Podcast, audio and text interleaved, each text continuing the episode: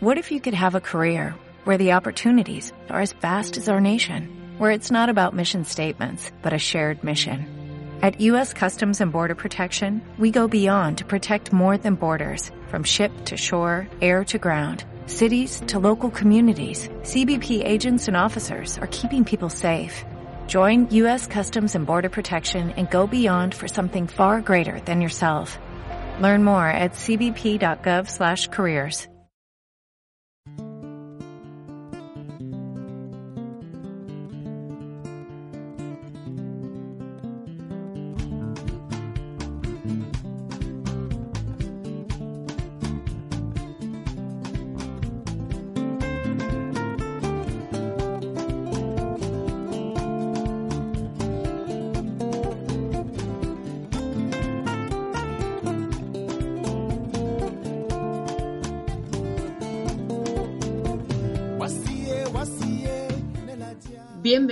Bienvenidas a Sociedad Utópica, un espacio para todas aquellas personas y colectivos que piensan que un mundo más justo e igualitario es posible.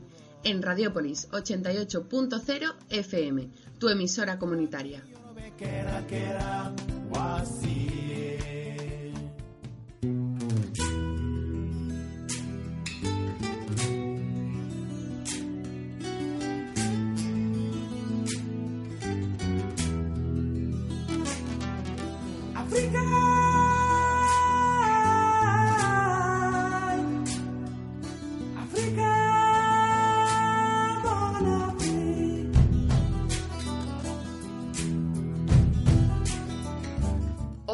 Sociedad Utópica, nos vamos a la séptima Feria Anarquista del Libro de Sevilla para conocer más los procesos migratorios.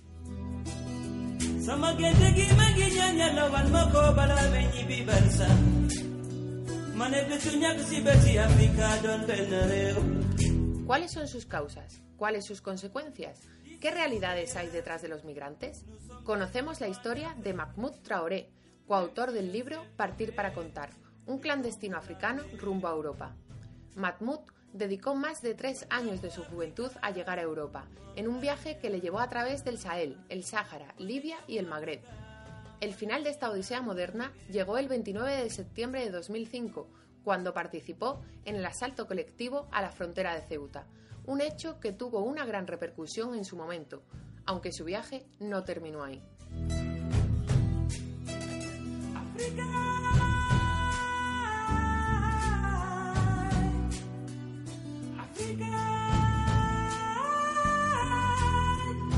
Eduardo Romero, del colectivo editorial Cambalache y miembro de la campaña estatal por el cierre de los CIES, nos hablará de la maquinaria represiva de la política migratoria, un análisis y una crítica a la política migratoria europea, en la que se nos pone de manifiesto la relación entre las causas que originan la migración, la evolución de las leyes en materia de extranjería y los acuerdos económicos internacionales que dan como resultado un aparato racista y represivo al servicio del capitalismo. Comenzamos.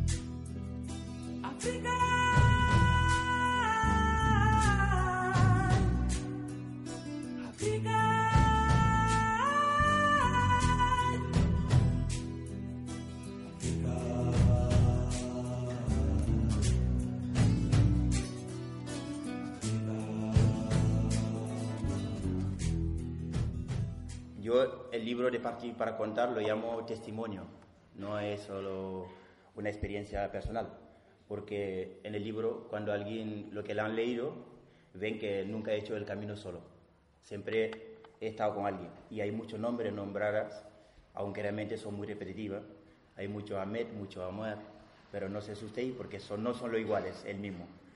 Siempre ha sido variedades, lo que pasa que claro, al final coincidimos el mismo nombre, entonces lo, tengo que poner así, no voy a decir Manuel porque Manuel no pasa por ahí. Yo quiero narrar todo el libro Al final me costó dos años para escribirlo y dos años creo que en una hora no lo puedo resumir para contar todo cómo es la experiencia. Y, eh, sobre todo empezó porque en general eh, en la política migratoria cuando tú llegas aquí la gente suele hacer siempre la misma pregunta. Aquella está muy mal, ¿no? Por, por eso sale, ¿no? Y claro, la respuesta nuestra con mucha pena es siempre decir que sí, que la cosa está muy mal, por eso salimos. Sin embargo, se olvida ¿no? que un, un estudiante americano o lo que sea, cuando termina la carrera de estudios, siempre lo que, lo que le parece más normal es viajar en el mundo para conocer. Entonces, reflexiono un poquito, porque en la mapa del libro, la mayoría, los que la conocen, ven que hay una ruta que parece una persona equivocada, donde va. Sin embargo, Europa está en, Europa, en, el norte. ¿Eso qué quiere decir? Que quiere decir muchas veces, como lo que llaman los periodistas, la avalancha subsaharianas de los chavales africanos que pensamos todo en Europa, porque dice, es que si dejamos que, que entre, al final no cabemos.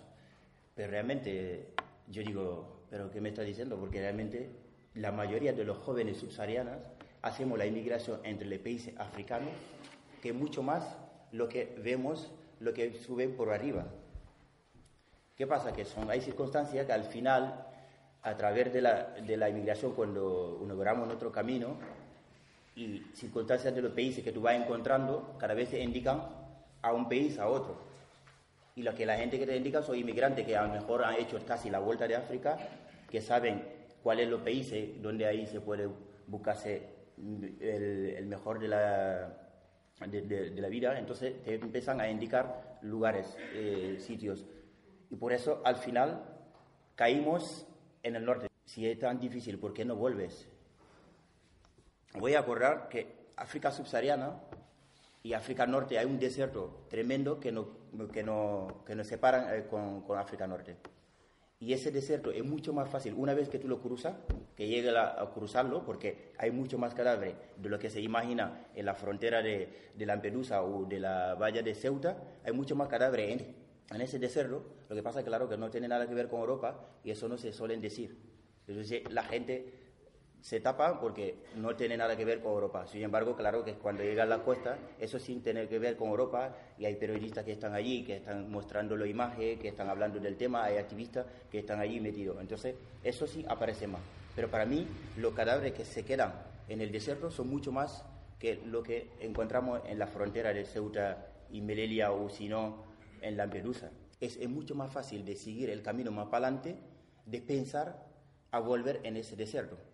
Porque primero, acto, el Tuareg que sabe que tú eres un fracasado de África Norte, que tú no consigues dinero y no puede volver, el que quiere volver a tu país porque está cansada del maltrato o lo que sea, el racismo, lo que está en el norte, saben que perfectamente contigo no van a ganar nada, porque eres una persona, por lo menos si estamos en ambición de salir, porque ellos por lo menos allí saben que vamos a pagar dinero para poder seguir con esperanza que vamos a llegar en Libia, si llegamos en Libia, o si no, que vamos a llegar en Argelia, si llegamos en Argelia, estamos Europa al lado, y la familia te pueden apoyar. Pero cuando es el contrario, no hay ningún apoyo. Entonces la gente prefería quedarse en el norte esperando la suerte, por eso hay muchos inmigrantes que se quedan años, años en el, en el África Norte para poder cruzar la valla o cruzar la Lampedusa o si no, ruinando la familia. Cuando digo ruinando la familia es que son los momentos, la mayoría de los países donde, donde empezamos a pedir apoyo económico. ¿Por qué? Porque nos venden que está el dorado allí. Por ejemplo, cuando estuvimos en Ceuta, cuando llega los magrebí, lo que te hacen, dice, mira, mira España, cuando tú estás en, en el monte. Claro, que una persona que tenía problemas para conseguir, que ni se imaginaba conseguir un visado para poder llegar en Europa, y en un momento dado tú le dices, mira, lo que separa eh, eh, Europa con continente africano es una valla, el tío claro que se motiva. El motivo no va solo porque ha visto Europa, el motivo va porque todos los compañeros, que lo que suelen decir la mafia, porque todos los compañeros que están en el camino, nos apoyamos uno a otro para seguir para adelante. En la valla de Ceuta en 2005, cuando estuvimos allí, yo me acuerdo en febrero de 2005 y hubo un momento de que como si fuera una promoción. hubo muchos compatriotas que cruzaron la valla, de una manera que tocaban la primera valla y después la, recogía la Guardia Civil para llevarlo en el SETI. Eso en, en febrero. Coincidió que en ese momento yo estuve en el cárcel, cuando me repatriaron la segunda vez en el desierto. ¿Qué pasa? Después de allí, la frontera se quedó bloqueada. Se quedó bloqueada hasta en septiembre de 2005, que no había nadie que podía cruzar la valla. Claro, en septiembre de 2005 estuvimos redadas de bases militares en, el, en, la, en, la, frontera. ¿Qué quiere decir eso? Esa redada nos presionaba para que fuéramos, intentamos asaltar la valla, porque fue la época que los saltos masivos que empezaron en Ceuta, en Melilla y después en Ceuta. ¿Qué hacían los militares? Saben que hay una población civil pobre, marroquí, hay que agradecerlo porque muchas veces si venimos aquí olvidamos que realmente había gente, gracias a algunos pobres que compartían con nosotros el trocito de pan, hace que logramos asaltar la valla. Y, y, esa gente, lo que hacían la policía marroquí, se quedaban cortando toda la calle y pidiéndonos dinero que no podíamos cruzar eh, sin pagar dinero para que pudiéramos cruzar a ir a pedir comida a ese pobre. Entonces teníamos, si lo que son, que tenían mucha voluntaria, iban a las 4 de la mañana intentando a, a desviar las bases militares para poder entrar a los pueblos. Y todos los días, cada vez que llegaba el médico sin frontera, que nos traían malta o, sino arroz, porque son los únicos que teníamos contacto, que no podían entrar en el monte autorizado. ¿Y qué hacían los policías? Cuando veían que el coche se ha ido, lo que hacían directamente, venían ellos, los militares, y cogían el arroz y quemaban todos nuestros bases, todo el día. ¿Eso qué significa? Al final la gente que estaba allí llevaban muchos años, teníamos ya, estábamos ya cansados, que no podíamos dormir cualquier momento, nos venía la policía a molestar, la gente decidieron, mira, ¿qué vamos a hacer? Vamos a intentar, la valla se cortan por lo marroquí, no, es, no se corta con los subsaharianos. Y ese chaval que ha cogido riesgo para cortar la valla o lo que sea, cortar un túnel para que entre los subsaharianos, el que pide dinero. Entonces, los fortunados son los lo que, lo que tienen dinero en este momento, que tienen apoyos familiares, porque hay clases sociales hay gente como nosotros que no teníamos apoyo ni atrás ni delante, teníamos que estar trabajando un tiempo para poder eh, eh, alguna vez entrar en ese grupo para poder entrar. Entonces, se pide dinero, hay un, dinero que piden porque el marroquí te piden para entrar, te piden dinero. Solo los periodistas lo que suelen decir, ah, que eso, eso, es que son una mafia, pagan 5 mil. El que paga 5 mil porque lo tiene, pero esos 5.000 no significa que él ha pagado, esos 5.000 lleva 20 personas más. ¿Por qué? Porque la primera persona prioritario el que ha pagado. Él entra antes que todo el mundo. Y después, claro, que la policía, porque cada organizaciones tienen como un mandato de cinco convoy. Cuando hace entrar cinco convoy, significa que tú, el presidente con su ministro, tienen ya que dejar el poder es, es así la organización. Significa que tienen suficiente dinero para que pueden pagar la patera o que pueden pagar el túnel o que pueden pagar el marroquí que puede seguir haciendo eh, su ruta. Se convierten como inmigrante normal y corriente. Cuando yo entré, muchas veces son las cifras que suelen dar, ¿no? De que los periodistas. Hoy ha entrado, eh, había 600 subsaharianos que han intentado saltar la valla. Ha logrado entrar 30. Claro, el día siguiente dicen otra vez han venido 400. Y entonces aquí la gente cuando lo hacen la suma dicen 600 más 400 son 1000. Pero no es verdad, que son los únicos 600 que están en el monte. Son los únicos 600 que son la mercancía negra. ¿Cómo le llamo mercancía negra? Porque son los únicos 600 que están todo el día la policía marroquí jugando encima con ellos, porque el ministro llega a decir, hay 22.000 subsaharianos en Marruecos para pasar la, la valla. Sin embargo, que son 600 nada más que están en el monte y van a buscar esos 600 nada más, porque son esos 600 es mucho más fácil demostrar ese 600 porque los demás no, no tienen interés ni venir aquí, son estudiantes. Pero para echar miedo a la, a, la Comunidad Europea, que le paguen más dinero, suelen anunciar una cifra que todos los ciudadanos que están en, en Marruecos quieren entrar en, en Ceuta. Sin embargo, lo que está sufriendo la paliza y lo que está son esos 600, que hoy ha entrado 300 y vuelven y la policía marroquí le empiezan a buscar ahí. Ahí no puede quedar. ¿Qué, ¿Qué pasa? El día siguiente, la noche otra vez, tienen que volver a intentar asaltar, porque la única opción que tiene. Porque es mucho más fácil que tenga una herida o que se le cortan los estómagos, que le se quedan la parte de Ceuta, que le curan hasta que le repatrian, que es más fácil de quedarse en el monte con paliza y muriendo allí sin, sin, con hambre. Entonces, para mí era como la cifra que daba, digo, la gente no tiene una matemática. Y la grande curiosidad, que cuando tú llegas en el CETI de Ceuta, yo pensaba que CETI está hecho solo para los subsaharianos eh, negros. Y en 2005, cuando entramos, hemos logrado la, la, más grande que había entrado. Éramos 200, casi 300, 280 por ahí, inmigrantes subsaharianos que entraron. Porque, claro, lo hemos sorprendido muy bien a, a la Guardia Civil y a los policías marroquíes que no nos ha llegado a, notar como lo que pasó de Trajal últimamente. Y cuando entramos, había dos filas. No nos mezclaban las filas porque sabían que la fila venía la cámara de Italia o lo que sea para mostrar la cámara de, los subsaharianos que han entrado. Entonces, no podía los pakistaníes, indios y sirios o magrebí una fila y los subsaharianos otra fila. Pero aún así, la fila de los indios y pakistaníes estaba mucho más largo que nosotros. Yo cuando estuve con indios durmiendo en el mismo cuarto me pregunto una vez, pero vosotros soy un poco, porque estaba borracho y dice, vosotros soy un poco loquito, ¿eh? Digo, ¿por qué? Me dice, ¿cómo puedes saltar la valla esa? Como... Entonces, claro, como estábamos todos cabreados, que no sé qué, de pronto levantamos y fuimos por él. Decimos, ¿cómo tú has hecho para llegar aquí? Y dice, no, no, porque no, que yo no lo estoy hablando por ofensa. Digo, no, que tú hoy no vas a explicar cómo has hecho para llegar aquí. Y le, y le intentamos bajar y salió, no, no, yo pago 5.000 y tenía que coger el autobús desde Casablanca con un pasaporte hasta directamente de Ceuta. Entonces, hago la pregunta, ¿quiénes son los mafias? ¿Somos nosotros que estamos buscando para saltar la valla?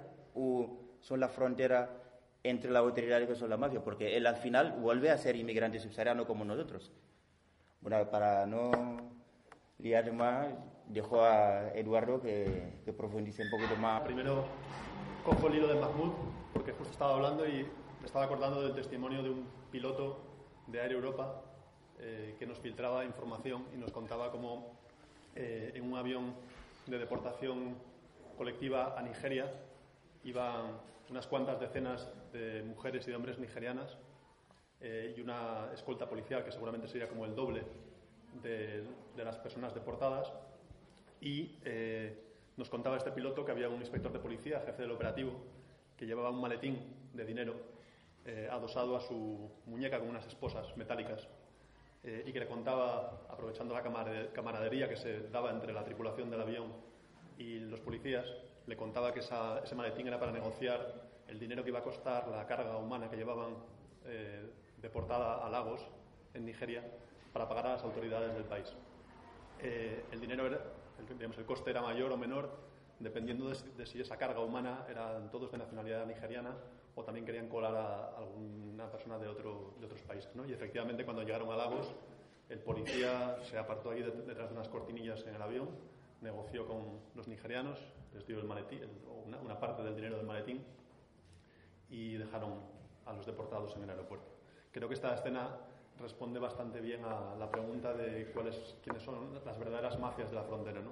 Los estados eh, europeos y sus aliados al otro lado de la frontera son las grandes mafias de la frontera que facilitan que luego haya mafias menores eh, que, digamos, que, funcionan eh, solamente gracias al sistema montado por, por, los estados y su control fronterizo.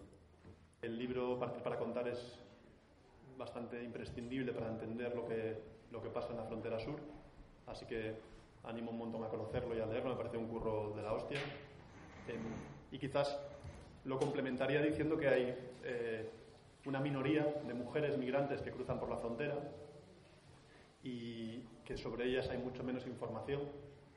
Quizás animaría a leer Partir para contar y paralelamente leer, por ejemplo, los informes de Women's Link sobre las mujeres migrantes que cruzan por Marruecos la mayor parte de ellas provenientes de, Nigeria, pero no solo, eh, y que me parece que, ya digo, es una realidad cuantitativamente mucho menor, pero cualitativamente muy importante en la medida en que las mujeres en la frontera sur marroquí pues, sufren una acumulación de violencias eh, digamos, en las que se cruza la cuestión de, extranjería, la cuestión geopolítica y la cuestión, obviamente, del patriarcado eh, sobre los cuerpos de, de las mujeres migrantes. Lo que nos pasa en Asturias es que hay muy poca migración, menos del 5%, unas cifras ridículas de migración.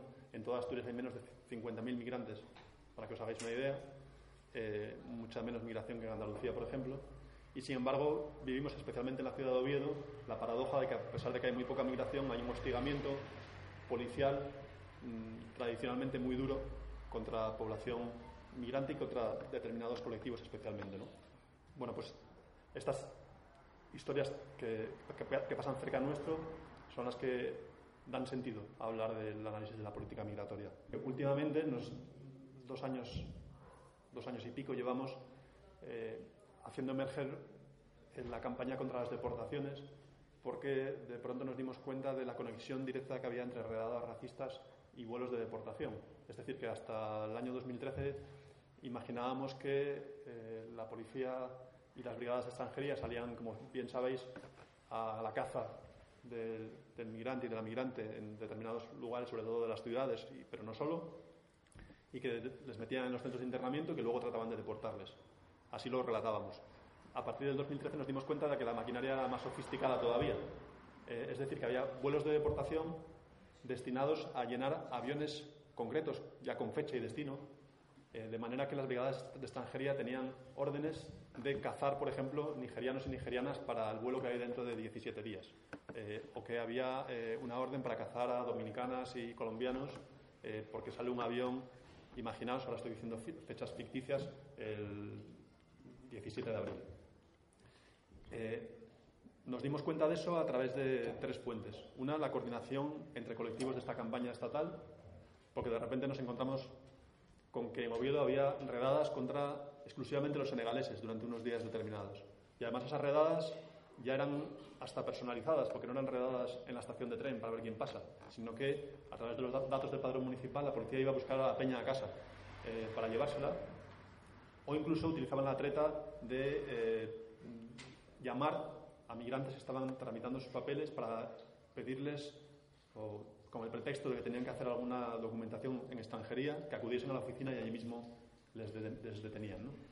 De ese modo descubrimos, y esta sí que es una fecha real, que el 26 de septiembre de 2013 había un vuelo de deportación a Senegal y por eso en las dos o tres semanas previas había esta caza de los senegaleses y de las senegalesas por todo el territorio del Estado. Y además de esta coordinación, luego empezamos a conseguir ciertas filtraciones entre toda la cadena de gente que de alguna manera es cómplice con la maquinaria represiva de las deportaciones, porque están los pilotos, auxiliares de vuelo, médicos empotrados en los operativos que permiten las sedaciones forzosas, eh, policías, el vuelo a Colombia de uno, por ejemplo, que está como monitorizado así oficialmente eh, con cifras reales, habla de eh, 91 personas deportadas, 145 policías en el mismo operativo, para que os hagáis una idea de la proporción entre policías y deportados. Eh, y entonces, a través de esta, toda esta gente que participa de las deportaciones, pues hemos en, empezado a recibir también información. Y por último, lo que hemos también hecho desde hace dos años es llamadas telefónicas a, personas recién deportadas. Gente que está en el CIE, que sabe que la van a deportar, nos pasa el teléfono de su familia. Pues yo he hecho llamadas a Bolivia, Ecuador, Colombia, República Dominicana, Senegal, Marruecos, Nigeria, no sé si se me olvida alguna, pero a todos estos países a gente que acaba de ser deportada y que nos relata cómo ha sido la deportación. Si, si ha sido una deportación sin incidentes o si, eh, por ejemplo, voy a decir unas cuantas, en el centro de internamiento de Aluche alguien se ha tragado un bote de champú entero para intentar evitar que la deporten, para enfermar y evitar la deportación, o se ha cortado las muñecas, o o si o se los han llevado al, al, al, aeropuerto y en la sala de espera ha habido algún tipo de resistencia entonces les han pegado, o justo al bajar del, del autobús que les lleva al avión alguien se ha tirado al suelo para hacer resistencia pasiva, entonces se les han tirado encima y les han pegado una paliza. Bueno, todo esto son eh, típicas relatos de lo que sucede dentro de los, de los aviones. Mm, también es importante señalar que las, las deportaciones ya no solo se están alimentando estos aviones de gente que pasa por el centro de internamiento, sino que cada vez más se vienen haciendo lo que se llaman deportaciones express, que son deportaciones en esta dinámica, como os decía, de sofisticación de las redadas, eh, cazar a gente en las 72 horas previas a la hora del vuelo. De manera que si esas personas tienen ya una orden de expulsión previa, eh, la policía evita tener que pasar por un juez para meterles en un centro de internamiento, sino que utiliza la propia orden de expulsión para meterles directamente en el avión, utilizando las 72 horas de detención en el calabozo, pasando el calabozo al avión directamente sin pasar por el CIE. Esto está sucediendo quizás en el 40 y pico por ciento de los casos y en el 30% pasan por el centro de internamiento. Y cada vez se da más también la deportación desde el talego. Eh, los últimos datos que tenía, que probablemente ahora sean todavía más, hablan de 2.000, 2.000 deportaciones desde cárcel, eh, que son aproximadamente el 20% de las deportaciones en un año, de gente que ha cumplido muchas veces condenas bastante largas, de 5, 6, 8 años, y que el día que salen en libertad les está esperando un vehículo para llevárselos y expulsarles en un vuelo de deportación, o si es a Marruecos, pues bueno, por diferentes, por diferentes vías. ¿no? La maquinaria de los vuelos de deportación tiene una implantación bastante relevante en Andalucía, porque hemos hecho listados de todos los vuelos que, con retraso, pero sí que acaban siendo publicados en algunas páginas oficiales o, de la Defensoría del Pueblo y demás. Es interesante saber que la mayor parte de las deportaciones a Marruecos eh, por avión hacen escala en Algeciras para pasar en ferry o en Jerez de la Frontera. Suelen ser deportaciones más pequeñas, en vuelos de la compañía Swifter, que es la que monopoliza el negocio, el sucio negocio de las deportaciones, junto a Air Europa. Tienen un contrato monopolístico desde el año 2013 por el que han recibido en total 35 millones de euros en estos tres últimos años para monopolizar todos los vuelos de deportación colectiva. Y ya os digo, más de 100 son a Marruecos al año, en total son como 140 vuelos al año, 100 a Marruecos, pequeños vuelos a través de Swifter, por Algeciras o, por, o, Jerez de la Frontera cuando van a Ceuta, o directamente a Melilla, en el caso de, que vayan a Melilla. Y luego los grandes vuelos a América Latina, África subsahariana, Europa del Este, Asia, de esos se encargan los grandes aviones de Air Europa. Ahora justo están en proceso de ver si, renuevan el contrato y ha aparecido un competidor que es eh, Barceló. Barceló y, Air Nostrum eh, han montado una unión temporal de empresas para llevarse el contrato de los vuelos. Hasta ahora la, campaña, supongo que enseguida se sumarán también estas dos empresas. Estamos llamando al boicot del grupo empresarial Globalia, al que pertenece Air Europa, eh, Viajes Ecuador, Alcon Viajes. Animamos también a, hacer acciones en las oficinas de las eh, agencias de viaje o en los aeropuertos. En nuestro caso en Asturias, pues como nos queda más a mano hacerlas en las agencias de viajes porque prácticamente no hay presencia de, de Air Europa eh, salvo una pequeña oficina en el aeropuerto. Bueno, dicho esto como más de bombardeo informativo así como concreto, eh, quería como cambiar un poco el ritmo de la charla y, hablar más en términos, no sé si decir teóricos o teórico-políticos, sobre el análisis de las migraciones.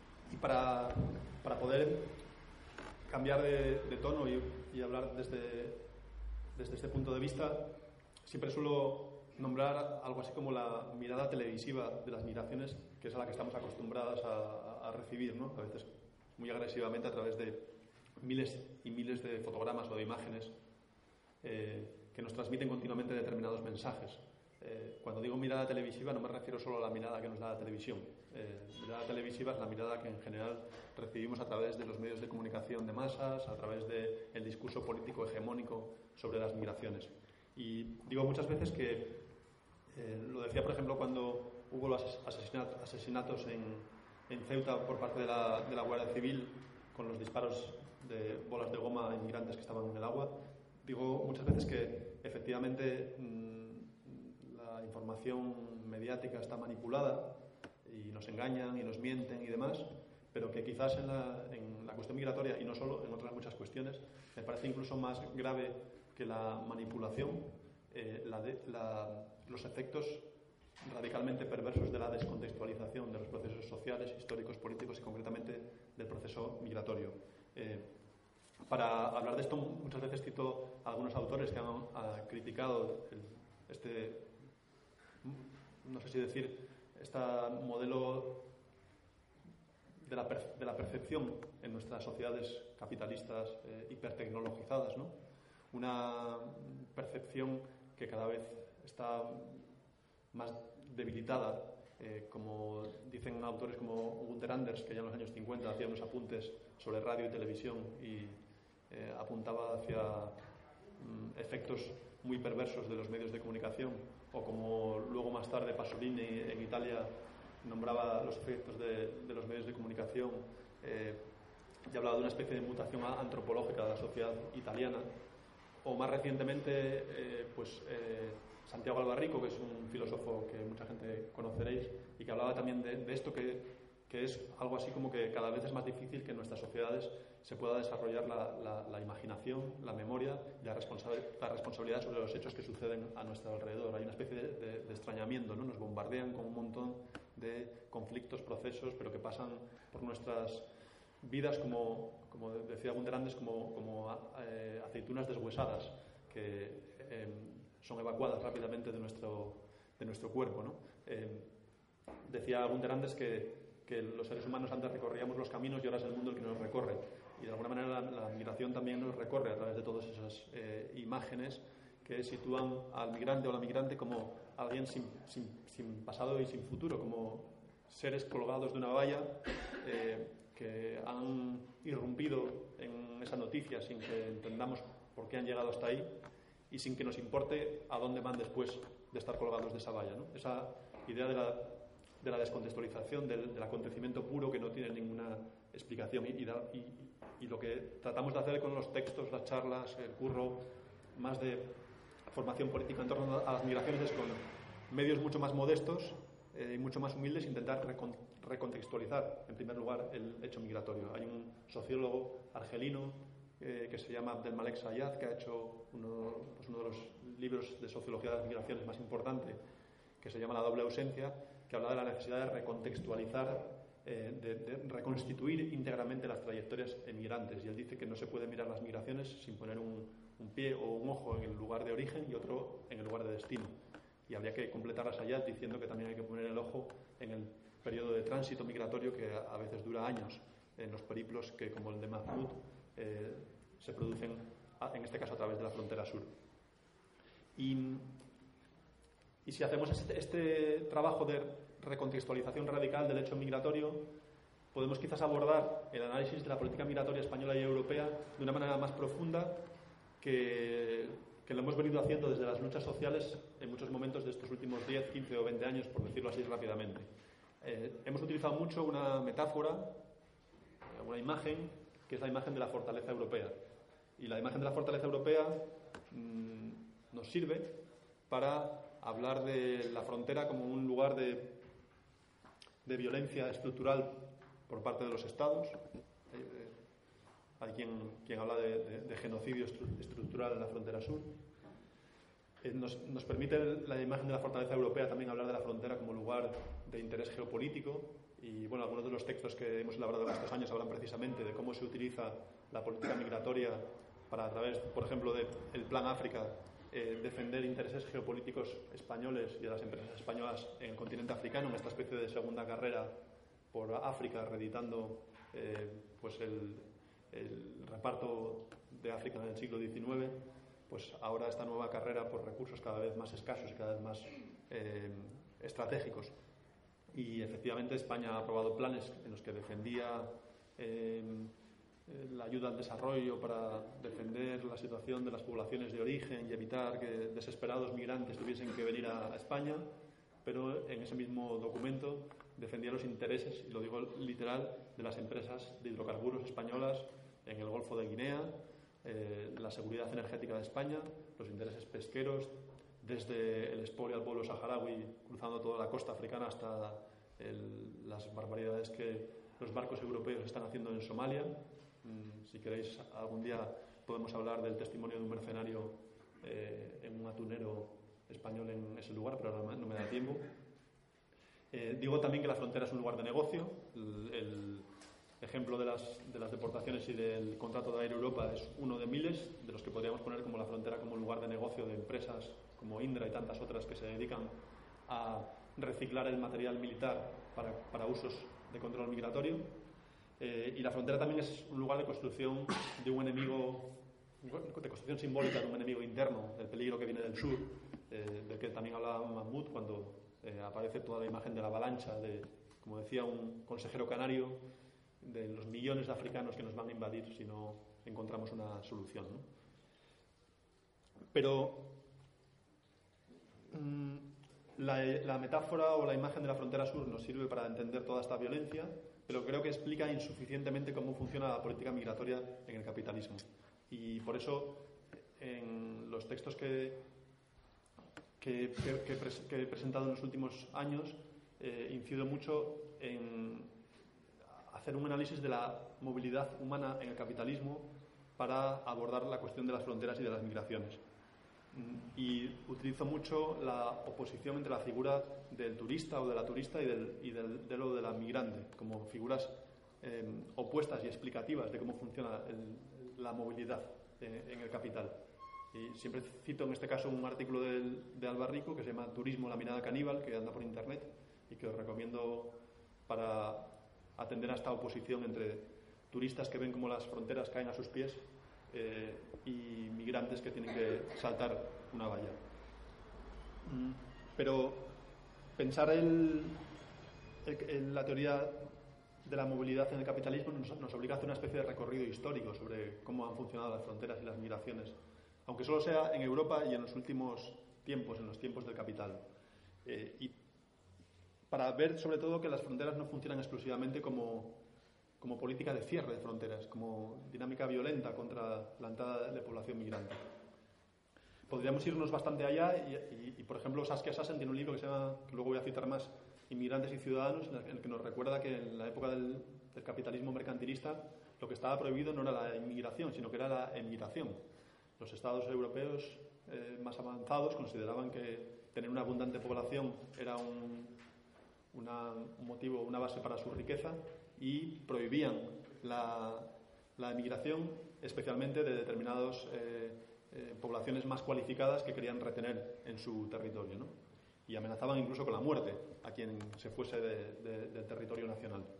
Pero sin ir tan lejos, en, la, en el periodo de, entreguerras, ya en el siglo XX, tenemos casos como es el caso de, de Francia, cuya política demográfica siempre ha sido crítica y siempre ha necesitado de la llegada de, inmigrantes para alimentar su, mercado de trabajo y para, y para tener una, digamos, una sociedad demográficamente eh, funcional al desarrollo del capital. Y Francia en los años 20 reclutaba migrantes, eh, establecía sistemas de reclutamiento e incluso, es algo que puede resonar ahora con la cuestión de los refugiados y las refugiadas, iba a determinados territorios conflictivos a reclutar eh, colectivos de refugiados para traer a Francia como mano de obra para determinados sectores de su economía. Igual que lo hacía Francia en los años 20 eh, en Europa, eh, lo hacían otros países y en los años 30 con la Gran Depresión se produce el efecto contrario. ¿no? Todo el proceso de reclutamiento de migrantes se convierte en proceso de expulsión de migrantes ante los efectos de la Gran Depresión, el aumento del desempleo, y todos los años, digamos, decir, oscuros que anticipan la Segunda Guerra Mundial. pero el ejemplo quizás más claro de todos es el de la Europa del año 1945. Fin de la Segunda Guerra Mundial, el capital ha destruido eh, una, buena parte del mundo, ha destruido, eh, ha, matado a millones de personas, la guerra eh, y aunque nos cuenten ahora una canción que dice que fueron las políticas keynesianas las que sacaron al capital de la crisis del 29 y de la Gran Depresión, en realidad la Segunda Guerra Mundial fue uno de los mecanismos principales para salir de la, crisis y fue el, modo, esta destrucción masiva de personas sobrantes y de capital también sobrante, eh, puso los cimientos para un crecimiento anómalo del, capitalismo durante 30 años, los llamados 30 gloriosos, desde el año 45 hasta los finales de los años 60, o a veces, bueno, a veces se simplifica, se habla de la crisis del petróleo como el fin de este periodo, ¿no? Pero lo cierto es que durante 30 años Europa eh, tuvo tasas de crecimiento muy altas y sin embargo en el año 45 Europa estaba destrozada, millones de personas estaban muertas o, estaban eh, en, en, situación de no poder trabajar nunca más y había que inventar una fuerza de trabajo eh, que levantase de nuevo eh, la economía europea. ¿Y de dónde se inventó esa fuerza de trabajo? Pues fueron sobre todo, como dice un libro maravilloso de fotos y textos de John Berger, Un séptimo hombre, pues fueron los migrantes eh, procedentes de Portugal, de España, de Italia, de Grecia, de Turquía eh, y de las colonias y excolonias británicas y francesas, las que, los que fueron por millones a Francia, Alemania, Suiza y a otros muchos países de Europa para que se produjese esa, emergencia. Y desde una mirada feminista de este momento histórico, María Rosa de la Costa, una feminista italiana, cuenta cómo el general de Gaulle en el año 45 le pedía desesperadamente a las, a las mujeres francesas que tuviesen 11 millones de hermosos bebés eh, y cómo las mujeres francesas que por itinerarios más o menos explícitamente feministas estaban, eh, no estaban dispuestas a tener una larga prole de hijos y de hijas para la fábrica europea y cómo incluso la política demográfica francesa echó manos de las mujeres argelinas como una forma también de reconstituir determinadas tasas de natalidad necesarias para, como decía antes, tener una sociedad eh, demográficamente funcional a la dinámica del capitalismo y de su mercado de, trabajo. bueno, todos estos ejemplos que he venido haciendo del, del, Saskia Sassen diciendo que en Europa a veces está prohibido eh, emigrar, o, luego lo que pasa con el periodo de entreguerras, o lo que pasa en los 30 años después de la Segunda Guerra Mundial. Podríamos hablar también de casos clásicos como de la migración irlandesa, pero no me quiero detener más en esto porque a lo que quería llegar era al periodo de los, vamos a decir, los 15 gloriosos de, la economía española, entre el año 94 y el año 2008, en el que de repente eh, la economía española crece eh, y nos han hablado mucho de la burbuja especulativa, del carácter financiero del, desarrollo económico, pero no nos han hablado tanto de que hay una cifra espectacular, eh, que es que en el año 94 había 12 millones de personas asalariadas en el Estado español y 13 o 14 años después había 20 millones de personas asalariadas, además de la economía sumergida. Es decir, que el capitalismo español incorpora a 8 millones de personas en 13 años a las relaciones salariales, que es la relación, en principio, genuinamente capitalista. ¿no? ¿Y de dónde salen esas reservas de población? Pues quizás podrían haber salido del 24% de paro que había en el año 94. Pero no, salieron fundamentalmente de la eh, incorporación de las mujeres autóctonas en la segunda mitad de los años 90, eh, que no es que no estuviesen presentes en el mercado de trabajo, pero que estadísticamente se incorporan de forma mucho más acelerada a partir del año 94-95 y con la trampa que, el feminismo, que los feminismos han eh, luego relatado de cómo hay esta incorporación acelerada de, mujeres al mercado de trabajo en muchas peores condiciones que los hombres, en eh, tareas y organigramas mucho inferiorizados y mucho más penosos y además soportando sin que haya un reparto social de los cuidados entre hombres y mujeres pues la carga doble o triple de la jornada laboral y del trabajo de cuidados. Ese proceso de incorporación de 4 millones de personas en los años 90 a la relación salarial será con este componente de las mujeres autóctonas como especial elemento explicativo y luego a partir del año 2000 son sobre todo los hombres y mujeres migrantes las que se incorporan aceleradamente a sectores de la economía como la construcción, el, sector eh, agrario bajo plástico, el sector servicios y turístico eh, que se expande fuertemente y especialmente las mujeres migrantes al sector de los cuidados. De, repente las cifras del impresentable eh, y explotador régimen especial de empleadas del hogar eh, multiplica la presencia de las mujeres migrantes por cientos de miles, además de todas las cifras de mujeres migrantes trabajando en este sector que no, están, que no aparecen en las cifras porque obviamente muchas de ellas trabajan también en la economía sumergida. Bueno, todo este proceso de incorporación de repente de 5 millones o 6 de personas migrantes a la a, la realidad española no se puede explicar desde la metáfora de la fortaleza europea, porque eh, al Estado español llegan en los 7 8 primeros años del siglo XXI más migrantes que a cualquier otro país del mundo en términos relativos y en términos absolutos me parece que es el segundo país después de Estados Unidos. Entonces, lo que tratamos de hacer en, nuestros textos de alguna manera es eh, explicar la política represiva como un mecanismo complementario a esta producción de una fuerza de, una fuerza de trabajo barata y servil eh, para eh, funcionar al, crecimiento de la economía española de estos, de estos años. Y por eso planteamos que la trilogía centros de internamiento, perdón, redadas racistas, centros de internamiento y deportaciones no es tanto un mecanismo de control de los flujos migratorios, porque al final el resultado, el resultado más represivo final es deportar a 10 o 15 mil personas todos los años, pero el efecto mm, más potente de esto no es la expulsión, sino es el mecanismo del miedo para toda la población que se queda y que siente que en algún momento puede ser ella la que entre en este ciclo represivo y sea finalmente deportada. Y por tanto, a través de una, todo un régimen de mm, permisos de residencia vinculados a, tener contrato de trabajo, se ha creado una eh, especie de subproletariado que ha alimentado todos estos sectores de la economía española.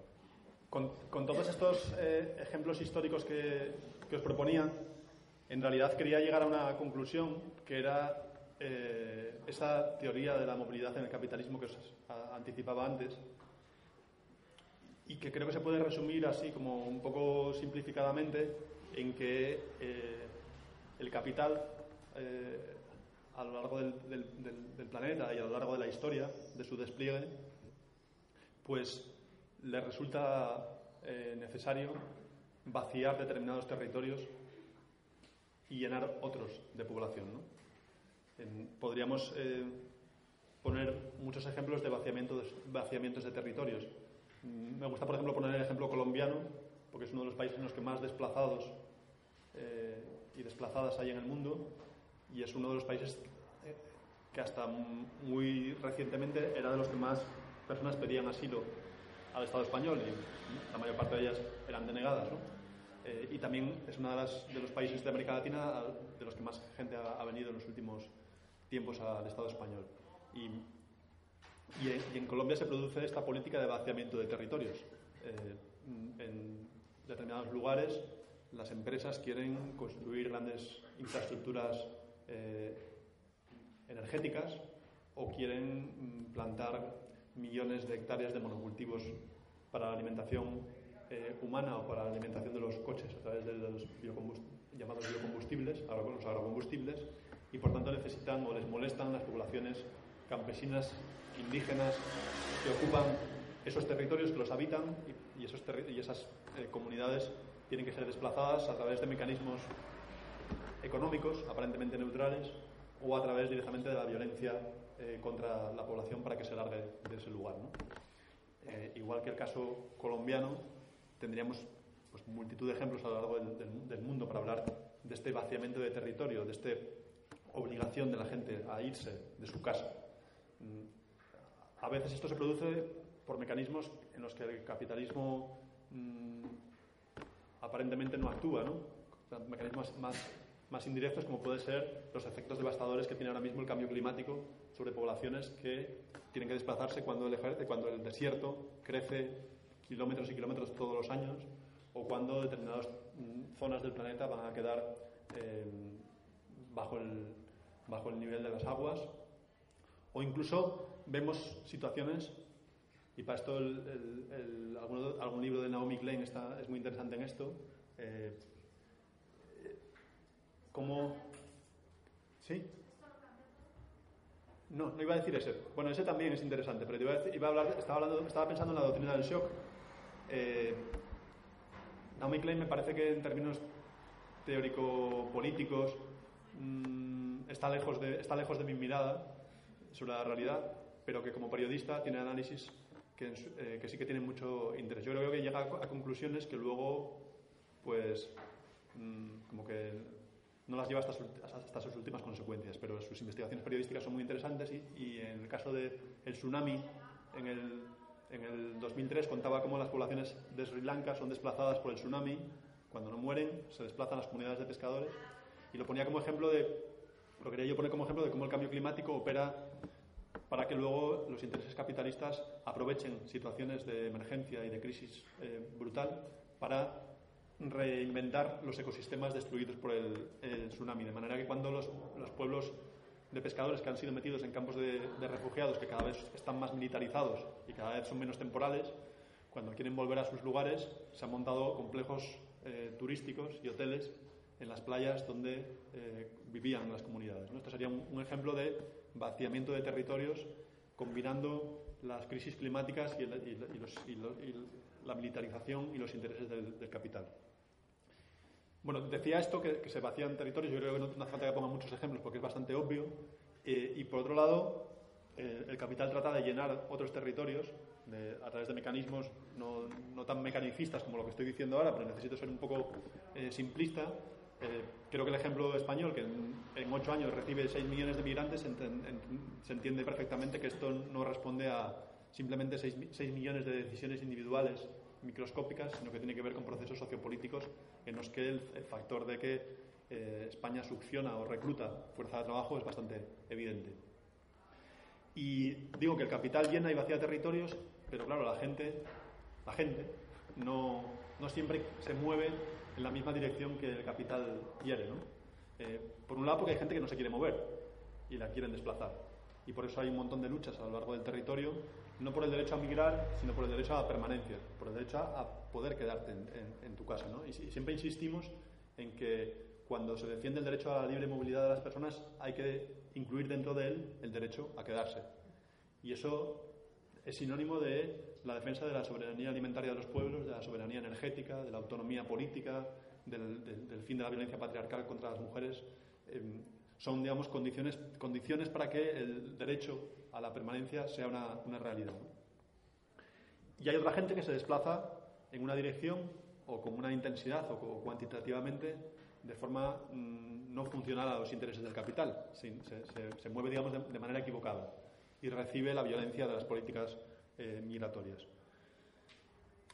Es el caso ahora de las personas eh, refugiadas o que podrían ser refugiadas porque no han sido reconocido su, su, esa protección, aunque se les llama así en los medios de comunicación, que vienen fundamentalmente ahora por el este de, de Europa.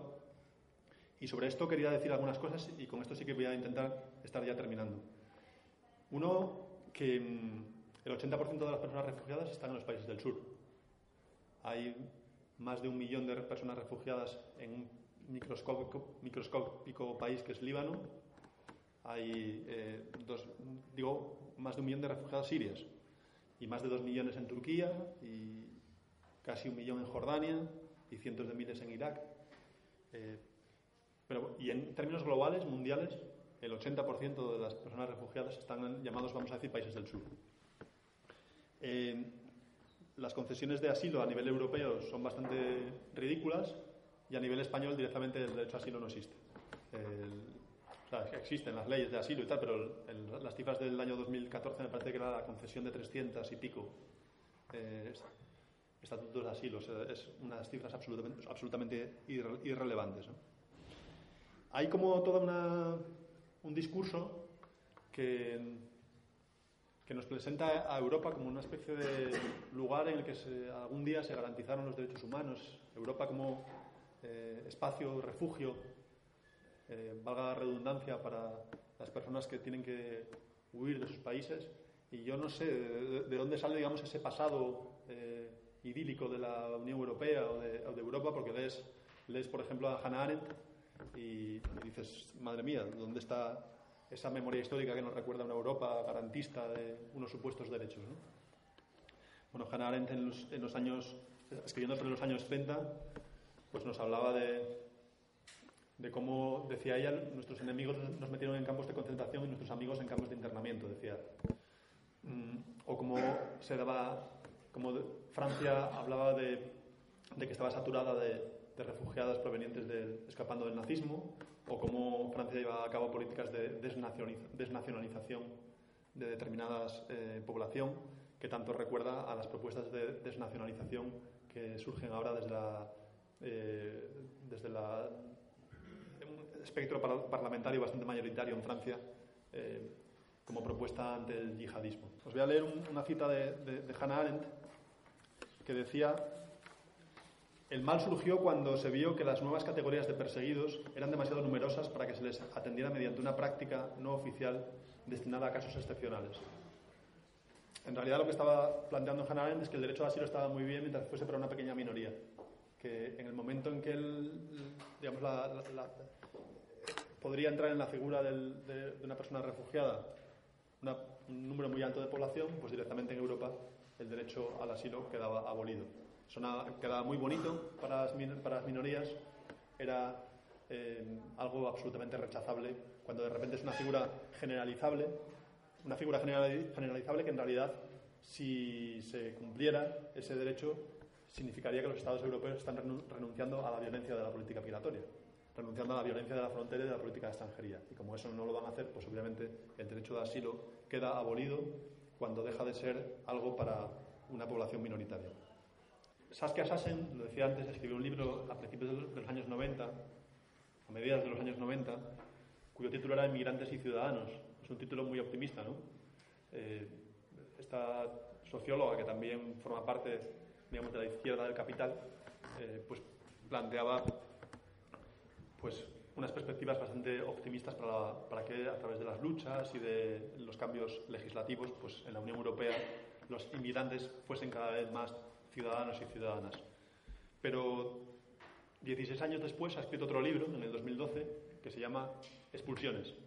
Parece que ha cambiado también su, mirada optimista sobre la realidad. Y cuando habla de expulsiones, y lo titula así, no habla tanto de las deportaciones de las que yo eh, hablaba antes por los vuelos de deportación, sino que hablaba de las expulsiones de la gente de su propia casa, de su propio territorio. Entonces habla de la compra masiva de tierras, habla del cambio climático, habla de los agrocombustibles, habla de montones de mecanismos cada vez más violentos del capital para expulsar a, gente del territorio. ¿no?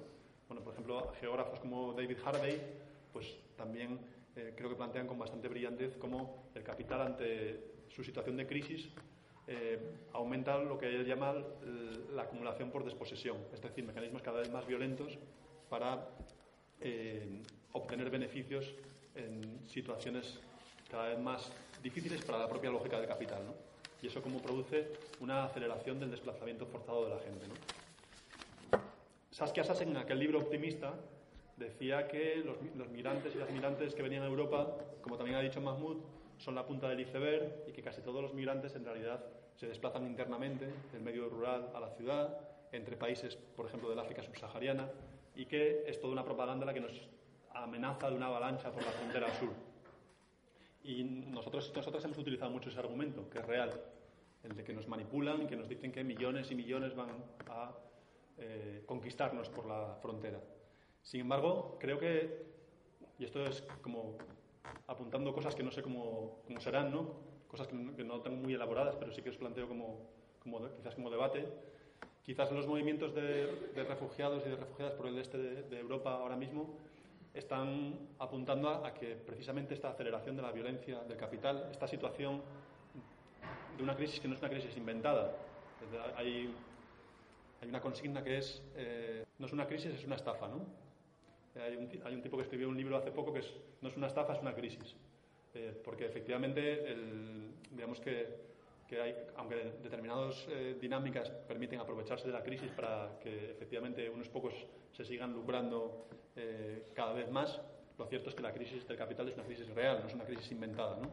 Y, y, y esta respuesta cada vez más violenta lo que provoca en muchos ámbitos es como una especie de situación como de descontrol, de, falta de, capacidad para gestionar los conflictos. Y yo creo que en el, tema de la movilidad humana es uno de los territorios en los que este descontrol también se, produce. ¿no? En la medida que aumenta la violencia estructural a través de guerras o a través de otro tipo de mecanismos para desplazar población, y a medida que los efectos de cosas tan inasibles como el cambio climático se producen, nos encontramos en escenarios en los que quizás las poblaciones ya no se muevan, como decía Saskia Sassen en los años 90, por una diferencia de renta. Y cuando hay una diferencia de renta, lo que pasa es que se, desplazan unos poquitos, pero no se va todo el mundo. Pero cuando es inviable la vida cada vez en más territorios del planeta, es más probable que los desplazamientos efectivamente sean masivos. Y quizás este, este momento está apuntando hacia escenarios futuros en los que los movimientos de población sean mucho más brutales, mucho más masivos, mucho más descontrolados y que efectivamente no nos podamos agarrar al argumento así buenista o enejero de, bueno, es que son unos poquitos y Europa tiene capacidad de acogida, sino que tengamos que plantearnos una impugnación más clara del capitalismo y de sus efectos en, todo, en todos los territorios para defender efectivamente ese derecho de la gente a vivir en su lugar y a desplazarse si quiere, pero no a sentirse forzado a, migrar. Eh, jugándose la vida por el camino. Bueno, termino eh, recordando eh, la invitación a sumarse a la campaña de boicot a las empresas eh, que negocian con las deportaciones. Mm, son solo un eslabón de esa cadena, pero quizás son un eslabón que nos permite visualizar las deportaciones, denunciarlas y atacar a, aquellas empresas que se están lucrando con decenas de millones de euros Empresas que, por, cierto, participan del, negocio turístico, son las empresas que mueven a millones de personas que viajan en pantalones cortos, como diría el Alba Rico, por todo el planeta, y luego recogen las migajas del negocio deportando a unos miles de migrantes del Estado español todos los años.